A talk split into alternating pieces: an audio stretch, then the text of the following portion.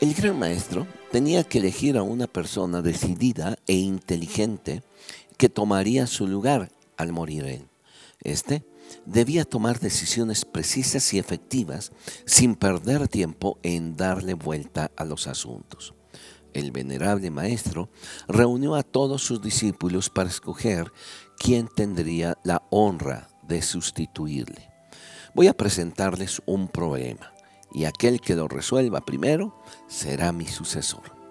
Tras estas palabras, el maestro colocó un pequeño mueble y sobre él un florero de finísima porcelana, porcelana china de gran valor, con una hermosa roja en su interior. Este es el problema.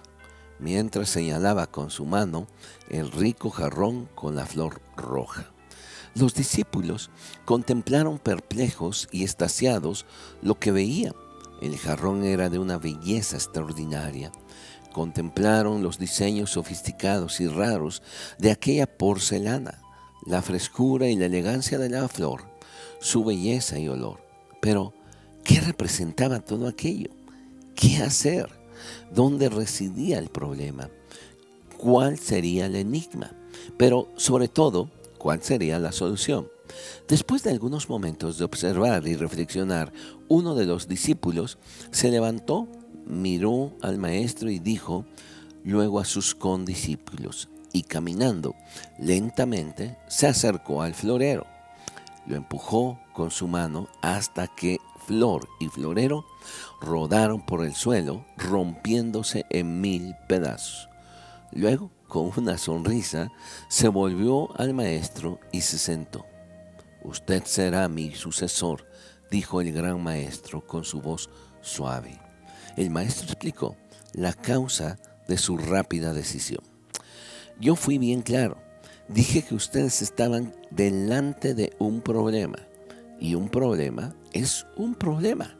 Aunque tome la forma de un florero de porcelana, sea muy hermoso, de un amor simbolizado en la flor que ya no tiene sentido, porque es un problema o un camino que precisa ser abandonado, pero que insistimos en recorrerlo porque nos trae confort o simple rutina. Por eso, quien tomó la decisión de destruir el problema, aunque rompiera algo que se podía considerar de valor, porque un problema siempre será un problema. Seamos sinceros gran parte de nuestras aflicciones tienen que ver con la dilación en tomar decisiones en nuestra vida. Seguimos transitando por los caminos ásperos y pedregosos de los conflictos sin resolver, pues es más cómodo seguir contemplándolos que tomar la decisión radical, ya sea por el miedo o la costumbre.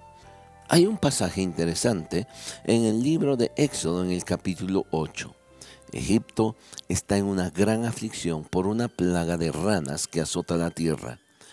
El faraón le pidió a Moisés que ore para que las ranas sean quitadas de la tierra, a lo que Moisés le hizo la pregunta, indícame cuándo debo orar para que las ranas sean quitadas de ti y de tu pueblo también. ¿Cuál fue la respuesta del faraón? Mañana.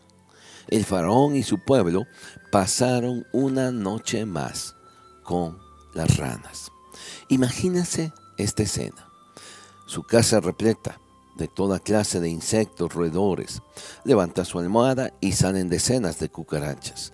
Abre el closet, le saltan cuatro o cinco ratones. Abre su alacena para sacar un tarro de azúcar y como un río se dejan venir cientos de cucarachas. De pronto, alguien llama a la puerta. Usted abre, es un exterminador de plagas con todo su equipo listo para poner fin a su azote. Usted se le queda viendo por un momento y le dice, joven, muchas gracias, pero mejor venga mañana. Todavía quiero pasar una noche con mis roedores. Sorprendente, ¿verdad? Pues en realidad, muchas veces preferimos vivir con viejos y ocultos hábitos que nos dañan al tomar decisiones tajantes situaciones de nuestra vida cotidiana que nos lastiman, pero preferimos esperar mañana. ¿Qué le parece? Si de una vez por todas asume el control y decide ser libre de ese problema. Por más que le dé vuelta, el problema seguirá siendo un problema. Muchas gracias por su atención.